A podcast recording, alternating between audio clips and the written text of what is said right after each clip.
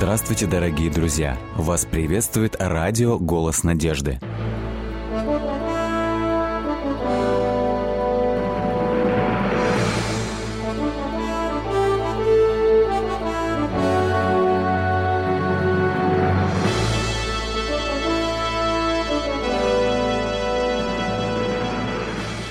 Вас приветствует радиотелецентр «Голос надежды». В эфире программа «Великие пророки Библии». В студии Александр Болотников. Их называют большими пророками. Исаия, Еремия и Езекииль. Они являются авторами самых больших книг Священного Писания, весьма нелегких для понимания современному читателю – но без которых современный облик Библии невозможен. Девятая передача «Пророк Исаия и его время». Может ли отменить Бог то, что Он предсказал, чему надлежит сбыться?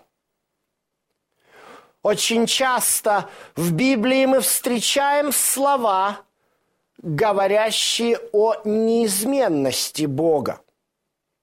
Может ли Бог отменить то бедствие, которое Он предсказал наступит для того или иного царства – пророк Исаия в своей книге демонстрирует это наглядным примером и показывает, при каких условиях это может случиться. В седьмой главе книги пророка Исаи мы читали с вами о том, как царь Ахаз отказался принять знамение от Господа, когда находился в тяжелой ситуации – мы читали с вами о том, что Ахаз отказался принять Имануила, на что Исаия произнес Божий приговор дому Давидову и Израилю. В частности, написано так в 17 главе 7 текста, 7, э, в 17 э, э, стихе 7 главы. Но наведет Господь на тебя и на дом твой, и на дом отца твоего дни, которые не приходили со времени отпадения Ефрема от Иуды, наведет царя Ассирийского». Действительно, мы говорили уже о том, что в IX веке до нашей эры мощное царство, которое построил Давид и Соломон, распалось на два государства, южное и северное. Израиль северная, Иудея южная. Это был огромнейший страшный кризис для израильского народа. И сейчас пророк Исаия предрекает, что подобный кризис наступит, и Бог непосредственно наведет царя ассирийского. В десятой главе Исаия повторяет эту мысль, говоря о том, что Ассур является орудием гнева Божьего. Действительно, когда Господь заключал завет с Израилем, Он обещал благословение. И самым главным благословением была защита от врагов. Когда же народ израильский отступит от завета, Господь снимает эту защиту. Именно поэтому Ассур враг Израиля является орудием гнева Божьего. Потому что очень часто бывает такая ситуация, когда Господь в гневе своем отступает, снимает свою защиту. Это является одним из проявлений Божьего гнева. Интересно, что это пророчество начинает исполняться уже при жизни Исаи, через всего через несколько десятков лет. Об этом нам написано в седьмой, э, в четвертой книге царств, в 18 главе. В 13 тексте сказано, 14 год царя Езекии пошел Синахириб, царь ассирийский, против всех укрепленных городов Иуды и взял их.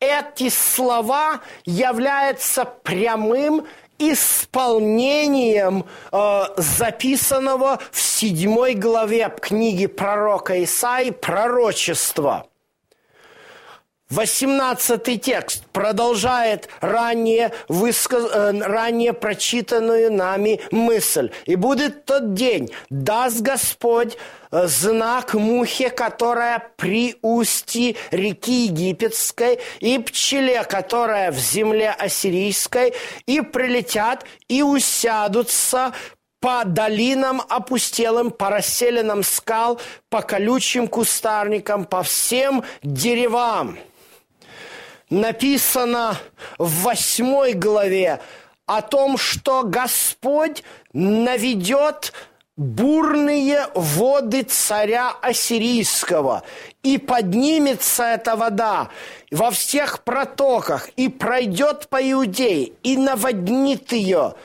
и поднимется, и дойдет до шеи. Вот так ощущал себя царь Езекия – пришедший на смену Ахазу, когда ассирийские войска полностью оккупировали территорию Иудей и остался один Иерусалим абсолютно нетронутый. Получается интересная картина. Во время Ахаза прозвучало пророчество, Езекия – фактически живет во время исполнения этого пророчества. Интересно заметить, когда мы читаем историю Израиля, и э, нам рассказывается о каждом царе, то сразу же автор третьей и четвертой книги царств Э, говорит нам о том, что этот царь делал угодное пред очами Господа, а этот царь делал неугодное пред очами Господа.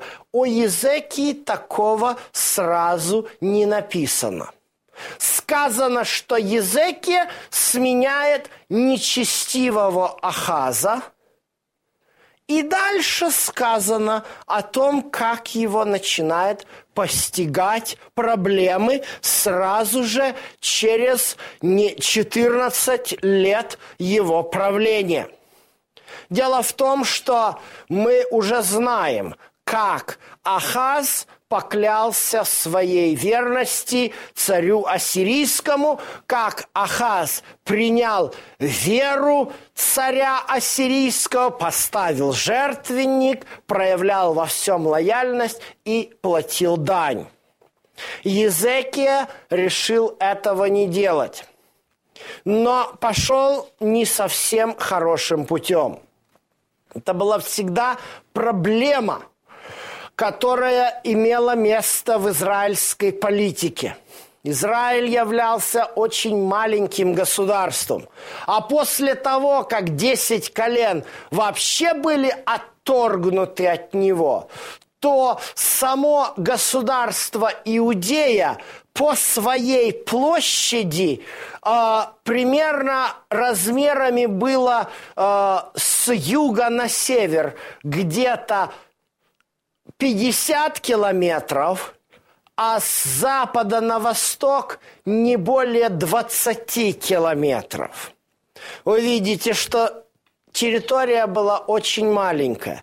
Но именно на этой территории проходили очень бурные события. Иудея являлась линией фронта – по которой проходила война между двумя китами древнего Ближнего Востока – Ассирии и Египта.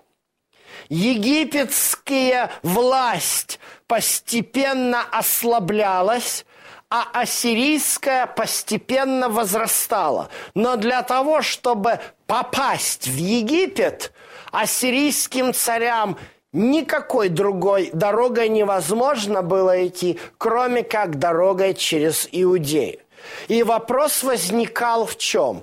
Будут ли Иудея союзником Египта? А Египет в этом был очень заинтересован, потому что ему нужно было сделать, создать буферное государство, надеясь на то, что ассирийские войска будут двигаться до побережья Нила. Им достаточно далеко, вопрос провианта, вопрос снабжения, они далеко от своих баз, и они упрутся в Иудею и там застрянут. Поэтому египтяне были очень заинтересованы в том, чтобы Езекия, сын Ахаза, а, своего рода бы поменял ориентацию – поменял свой фарватер и встал в фарватер египетской политики. Естественно, для Ассирии э, это получается проблема. Ахаз платил Ассирии дань. Он был напуган тем, что ассирийский царь завоевал Дамаск и завоевал Самарию. Маленькое государство Иудеи платить дань – это очень тяжело. Нам рассказывает четвертая книга Царств, 18 глава о том, что когда подходит э, ассирийские войска, окружили Иерусалим, чтобы э, ассирийский царь отступил, Езекия должен был снять все золото, которое было в Иерусалиме, в храме, и принести и дать. Это говорит о том, что Иудея находилась в крайне бедственном экономическом положении. Нечто подобное э, происходит во многих странах. Э, и когда экономический кризис э, постигает страну, то приходится расплачиваться предметами старины, искусства и другим национальным достоянием. Вот это сделал язык. Это говорит о том, что сельское хозяйство было в упадке и что экономический народ был крайне-крайне беден, и таким образом налогами невозможно было перекрыть размер той дани, которую нужно было давать Ассирии. И поэтому предложение Египта, оно было, ну, можно так сказать, заманчиво. Египет говорит, я вам дам покровительство. И главное, можете не платить мне.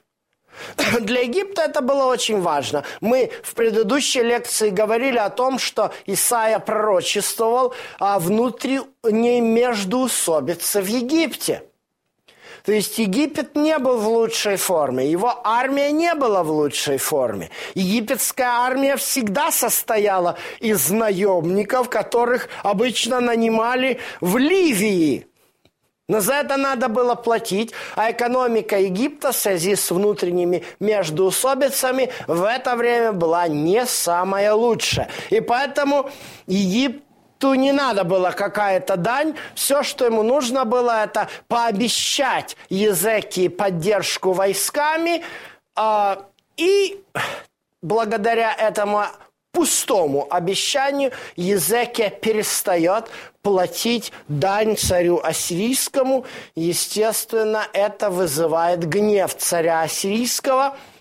И он, направляясь на Египет, решает одновременно э, решить вопросы Иерусалима. И здесь, конечно, нельзя не упомянуть хроники Синахириба, которые были найдены при раскопках его дворца в Ниневии. А, в этих хрониках нам говорится о том, как Синахириб взял Газу, Ашкелон и Аждод. Это является еще одним важным историческим подтверждением, независимым от Библии, тех фактов, которые в Библии содержатся. На прошлой лекции мы с вами говорили о том, как Исаия предрекал уничтожение филистимлян. Вот это сделано было ассирийским царем Синахирибом. Но затем Синахириб отделяет часть своего войска под управление с одного из своих военачальников по имени Рапсак, для того, чтобы тот направился в Иерусалим – уже все города Иудеи взяты, их не так много. Там Лакиш, еще некоторые города, которые принадлежали Иудеи. Но государство-то очень маленькое. Иерусалим, он находится в горной местности, туда приходится снаряжать вот этот отдельный экспедиционный корпус, состоящий из 180 тысяч солдат такого количества людей в Иерусалиме нет, не говоря уже о воинах. Силы заведомо неравны. Интересно, как Исаия в своей пророческой книге повествует об этом. Это одна, вот эта часть с 36 по 39 главы книги пророка Исаия является э, одной из двух частей пророческой книги, где автор переходит на повествовательную прозу. И вот что говорится – и послал царь ассирийский, 36 глава, 2 текст, из Лахиша в Иерусалим к царю Езеки Рапсака с большим войском, и он остановился у водопровода верхнего пруда на дороге поля Белильничьего.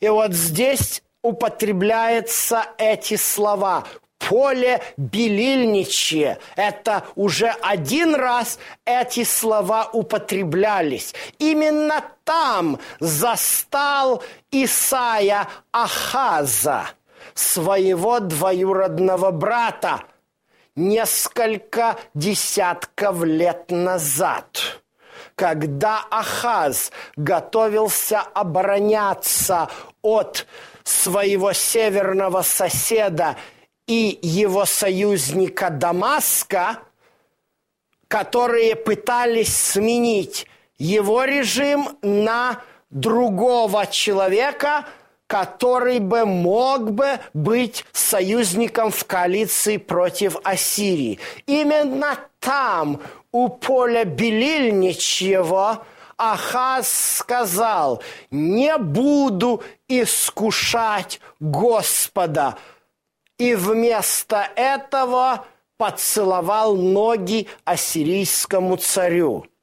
Здесь встретился с ассирийскими войсками Езекия у ворот города, у самого тонкого места в обороне Иерусалима. Место, через которое можно было доставлять воду из э, двух водоемов, находящихся под стенами Иерусалима, потока Хеврон и потока Гихон, который сливался в бассейн Силамский. Если воду там перекрыть, то город долго не продержится. И поэтому Рапсак, зная это место в обороне Иерусалима, что она слабая, направляется туда. Но Рапсак делает больше. Рапсак начинает говорить о том, как не спасли Самарию ее боги, как не спасли Дамаск ее, его боги, и насмехаться над Господом Богом Израилевым, говоря следующие слова. 19 стих. «Где боги Емафа и Арпада, где боги Сепарваима, спасли ли они Самарию от руки моей, который из всех богов земель сих спас землю свою от руки моей? Неужели спасет Господь Иерусалим от руки моей?» В Иерусалиме возникло гробовое молчание. Вызов был брошен не только политике царя, но вызов был брошен самому Богу. И здесь для Езеки настал решающий момент. Пойдет ли он по пути своего отца Ахаза – будет ли он надменно с такой э, надменностью говорить, а я Бога искушать не буду. Сегодня это очень часто используется. Такая э, напускная вежливость по отношению к Богу. Ну зачем нам об этом молиться и об этом молиться? Зачем нам беспокоить Бога? Знаете, когда речь идет о вещах, может быть, житейских, это кажется даже нормально. Ну, в глазах многих людей Бог такой недосягаемый, такой далекий, что, конечно же, как можно по разным житейским вопросам его беспокоить. Но здесь Езекия оказался прижат к стенке. Ему нужно было сделать выбор – Выбор в сторону Бога или от Бога. Интересно, как хроники Синахириба показывают этот момент. Дееписатель, который описывает эту историю с, э, с тем, как Рапсак осадил Иерусалим, пишет, как птицу в клетке. я взял этого Езекию и поймал в мои селки. Действительно, ситуация была очень-очень неприглядная. Что делает Езекия? И здесь на сцену выходит пророк Исаия. И сказал им Исаия – Шестой текст 37 главы. «Так скажите господину вашему, так говорит Господь, не бойся слов, которые слышал ты, которыми поносили меня, слуги царя Ассирийского. Вот я пошлю в него дух, и он услышит весть и возвратится в землю свою, и я поражу его мечом в земле его». Эти слова созвучны с тем, что Исаия доносил до Ахаза, отца Езеки. «Наблюдай и будь спокоен», — говорил Исаия Ахазу. «Доверяйся Господу». Но Ахаз надменно говорил, «Не буду искушать Господа». Езекия молился пред лицом Господним – записано в 15 стихе 37 главы. «Преклони, Господи, ухо Твое, и услышь, открой, Господи, очи Твои, и воззри». Езекия обратился к Господу и не пошел по пути своего отца. И Господь ответил на молитву Езекии написано в 36 стихе 37 главы. После молитвы Езекии вышел ангел Господень и поразил в стане ассирийском 185 тысяч человек за ночь. Встали поутру, и вот все тела мертвые. Интересно, что эта история очень хорошо известна по историческим документам, но многие секулярные историки продолжают говорить, что, дескать, ассирийское войско поразило какая-то эпидемия. За ночь 185 тысяч человек – Никогда такого не случалось даже при самой страшной эпидемии чумы. Это был только Господь, который, увидев, что сын не идет путями отца, отменил то пророчество, которое давал раньше – не совсем отменил, конечно же. В восьмой главе нам сказано, что дойдет по шею. Так и случилось.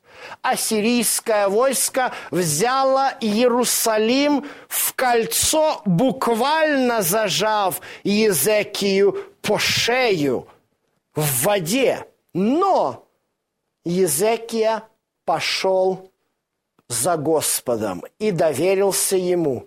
И Господь не медлил прийти ему на помощь. Гордый же Синахириб, которого хроники называют возлюбленным богов великих, написано, вернулся с позором в Ниневию и был убит своими двумя сыновьями.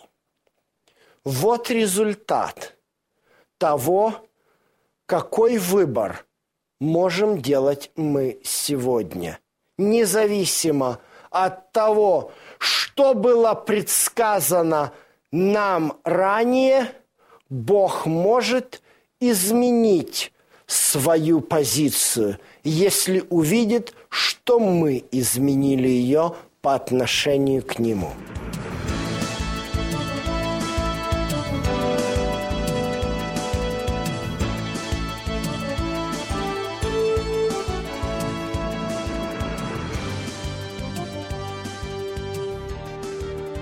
Дорогие друзья, вы можете оставить свои сообщения через WhatsApp и Viber по номеру плюс 7 915 688 7601 или позвонить нам на бесплатную линию, которая работает на территории Российской Федерации. Номер 8 800 100 ровно 1844. 8 800 100 ровно 1844.